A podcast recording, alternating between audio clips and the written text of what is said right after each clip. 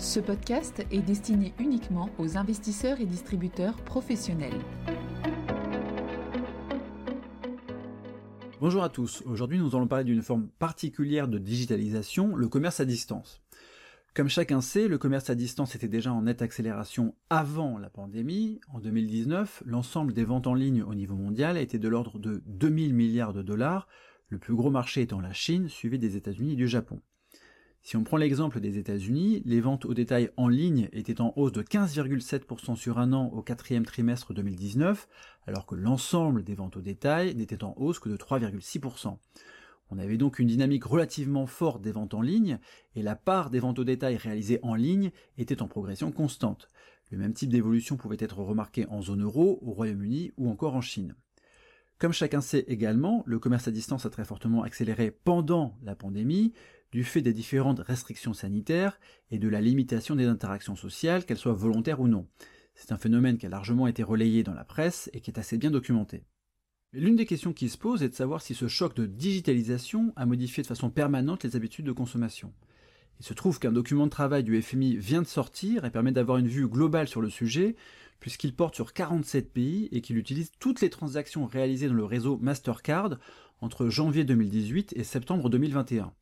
Précisons que les auteurs de l'étude avaient des données pour plus de 200 pays, mais ont fait le choix de limiter leur étude aux 47 pays pour lesquels Mastercard avait des parts de marché significatives pour les paiements par carte de débit et pour les cartes de crédit.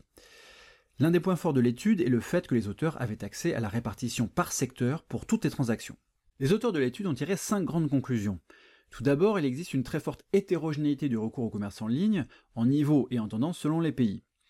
Les auteurs ont notamment regardé les écarts entre la part des ventes réalisées en ligne et celles qui auraient prévalu si les tendances d'avant-crise, c'est-à-dire les tendances de 2018 et de 2019, avaient perduré.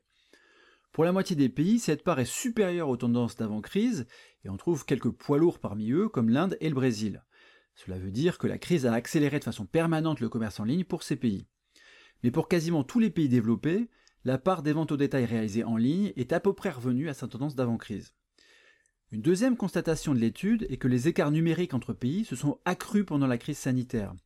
La part des ventes au détail réalisées en ligne a le plus augmenté au pire de la crise sanitaire pour les pays où elle était déjà élevée. Une troisième constatation est que la hausse de la part des transactions réalisées en ligne a été largement transitoire.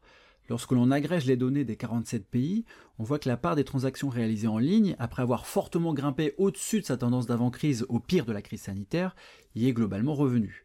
Pour être précis, elle était en septembre 2021 un peu supérieure à sa tendance d'avant-crise. La quatrième constatation est que les écarts de la part des transactions réalisées en ligne par rapport à la tendance d'avant-crise est positivement corrélé avec les restrictions de mobilité et avec les dépenses de l'État, mais négativement corrélé avec le PIB par habitant. Enfin, cinquième et dernière constatation, les divergences entre sous-secteurs sont très nettes en ce qui concerne la persistance des paiements en ligne. Pour la grande distribution, l'électroménager, les bars et restaurants ou les pharmacies, les auteurs notent une hausse persistante de la part des paiements en ligne. En revanche, cette part est en légère baisse de façon persistante pour certains secteurs des services comme les loisirs ou les fournisseurs d'eau et d'électricité. Les auteurs interprètent cela par le fait que les salles de sport, par exemple, restaient en, septembre 2021 encore pénalisées par le Covid et que les campagnes de réabonnement, qui se font souvent en ligne, n'avaient pas toujours pu se faire. Il souligne aussi le fait que les restrictions sanitaires ont eu peu de raisons d'influer sur le mode de paiement des factures d'eau ou d'électricité, qui se faisaient déjà beaucoup en ligne ou par courrier. Au global, les auteurs soulignent que la faible modification des habitudes de consommation par rapport aux tendances d'avant-crise se réconcilie mal avec les narratifs que l'on peut trouver un peu partout dans la presse. Néanmoins, il existe tout de même des secteurs pour lesquels le commerce en ligne a été dopé par la pandémie, c'est-à-dire qu'il a cru encore plus vite qu'avant la pandémie, c'est particulièrement clair pour la grande distribution, l'habillement ou la santé, qui sont des secteurs où la digitalisation n'était pas particulièrement forte avant la crise.